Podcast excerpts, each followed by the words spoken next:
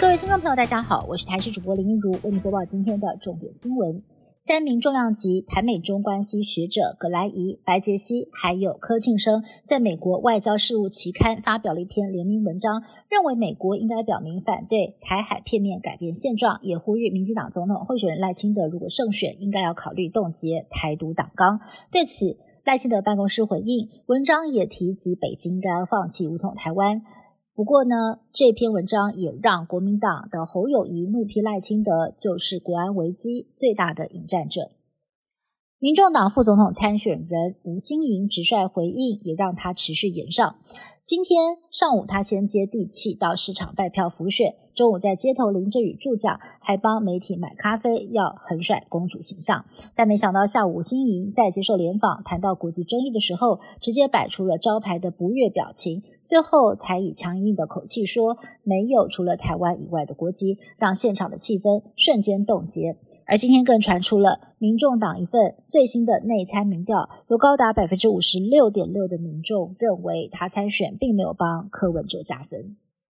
台北市长蒋万安今天再到议会备询，市议员王世坚送上了特别的礼物——一个倒数计时器。正在打立委选战、力拼前进立法院的王世坚强调，今天很可能是在议会的最后一次总咨询了。蒋万安也马上妙回，不一定，希望两个人继续在议会相处，还反问这个礼物的灵感是不是来自君悦饭店的会场，也笑翻了在场的官员。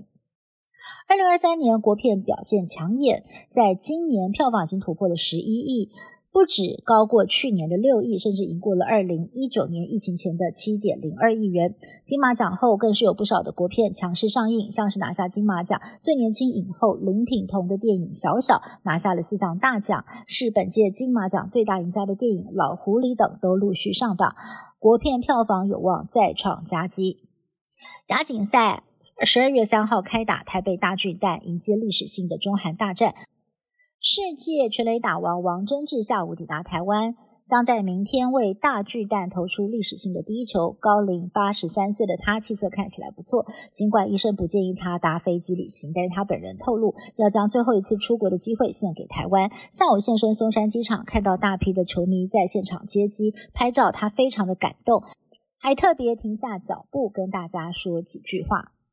以色列跟加萨哈马斯的停火协议，当地时间今天上午七点钟到期。以军指控哈马斯违反协议，在期限前一个小时就朝以色列发射火箭弹，不过遭到拦截。以军随后也恢复了军事行动，空袭加萨。消息人士指出，卡达斡旋的休战谈判仍然在持续的进行当中，以哈双方是边打边谈。另外，又有外媒踢爆，以色列军方其实早在一年前就已经知道哈马斯的突袭计划，不过当时判定不可能实现，因此没有认真看待。以上新闻是台新闻部制作，感谢您的收听。更多新闻内容，请您持续锁定台视各界新闻以及台视新闻 YouTube 频道。